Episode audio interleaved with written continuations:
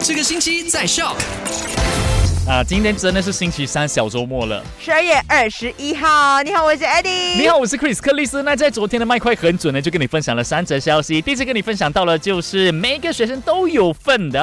对，就是首相呢，杜斯里安华就有提到，惠民政策不会改掉，不会砍掉啦。然后这个一百五十令吉的开学援助金呢，会在明年的二零二三年一月发放，而且每个学生都有份。无论你的这个父母的收入是多少呢，每个学生都。都有一百五十令吉的这开学援助金的。那第二则消息呢，就是你要听好了，就是给那些不会开 signal 的人，觉得 signal 很贵很重的人啊，OK，你要听好。如果你要换车道，然后不不打 signal 的话，不打信号灯的话，是会被罚款的，最少是五百呃五千令吉，最高是一万令吉的罚款，或者是一年的这个监禁啊。或两者兼施，所以记得记得，不管你是要转左转右啊，要换车道啊，一定要打 signal。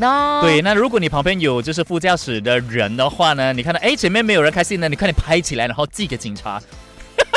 你可以闪灯提醒他，OK？OK OK 好，因为不是为了这个警察的呃这个罚单了，是因为为了个人的安全，OK？好，那另外配合这个即将来临的圣诞节，二十三号到二十七号，一连五天，有十一种的食材呢，呃，被列为圣诞节的统制品。想要知道是详细是哪一些食材，可以去到 www.kpdnhep.gov.my。这意味着不可以乱乱起价了，好不好？好啦，那今天继续由我 Chris 克里斯，还有我要你继续留守，卖好玩，下午三点钟见。